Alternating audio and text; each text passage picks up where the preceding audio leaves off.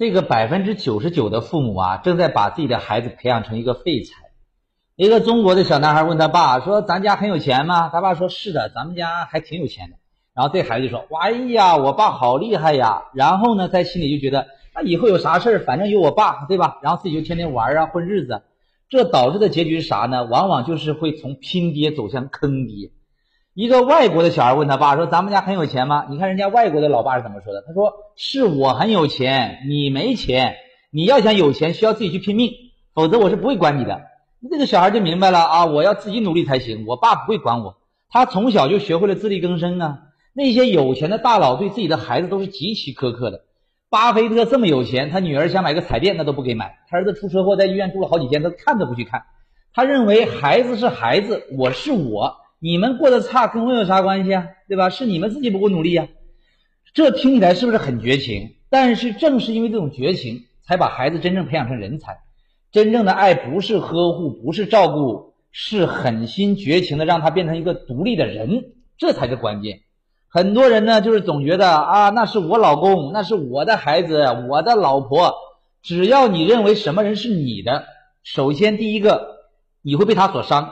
第二个，你会把他搞成个废人，因为你认为那个孩子是你的，你就想着，哎，我要照顾他，我要呵护他。你认为他是你的，你去照顾他，就会让他培养出一个依赖性，他就失去了独立的能力呀。去年放暑假，我哥家的那个儿子来我家里玩啊，一来呢就像那个大少爷一样啊，像来度假一样。我一看这样子，我就直接跟他说：“我说我跟你爸虽然是兄弟关系，但是我跟你之间。”啊，你是你，我是我，咱俩是没有什么关系的，所以你这个月的生活我是不负任何责任的，你得自己照顾好自己。做饭的话呢，你要跟着去洗菜；吃完饭呢，你要跟着去洗碗。你在这住呢，每天要这个扫地、拖地、打扫房间啊，自己的衣服给我自己洗。如果你犯了错，就上那边给我站着去。当时我这侄子听完之后直接蒙圈了，他想到我这老叔，这这这这么这么冷酷无情吗？他在我这住了一个月之后回家里，他爸妈都惊呆了，给我打电话说：“哎呀，这孩子这个月到底发生了啥？怎么像变了一个人似的？”我就跟他们说：“我说你们不要太惯着这个孩子啊，咱们不欠他什么，他也不欠咱们什么，咱们都是独立的人，要让他学会自己照顾好自己，不要互相添麻烦。”那很多人觉得说：“老杨，你这也太没人情味了。”但是我想跟你说的是，大爱本来就是无情的。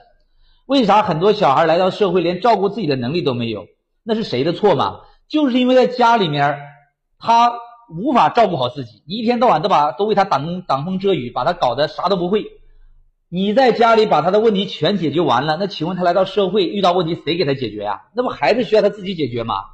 有的孩子都自己成家立业了，很多父母呢还把他当成这个这个婴儿一样，还做他的保姆。各位家长啊！你来这个世界是为你自己而活的，不是为了你那个孩子而活的，也不是为你的老公老婆而活的。你从小把他们这个该干的事儿全帮他干完了，你把他养到大就行了，对不对？你他长大之后，你要对他狠一点，让他能独立的生存，这才是你做父母最重要的职责。你用错误的爱，那对别人来说就是一种摧残。听懂的，好好想想吧。